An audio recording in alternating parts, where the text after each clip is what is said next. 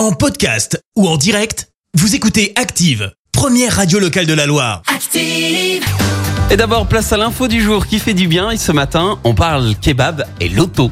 Bah oui, comme ça, ça semble Incroyable. improbable et surtout sans aucun lien.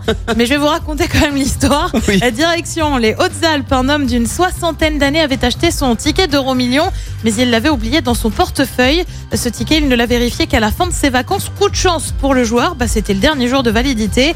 Et c'est en attendant que son kebab soit prêt qu'il décide d'aller faire valider son ticket dans un tabac juste à côté. C'est là qu'il apprend qu'il a gagné 4 millions et demi d'euros. Une belle somme. Incroyable. Pour annoncer la nouvelle à son épouse, il lui dit Tu ne me croiras pas, c'est un kebab en or.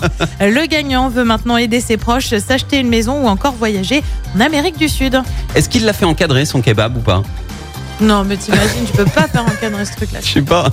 Merci, vous avez écouté Active Radio, la première radio locale de la Loire. Active.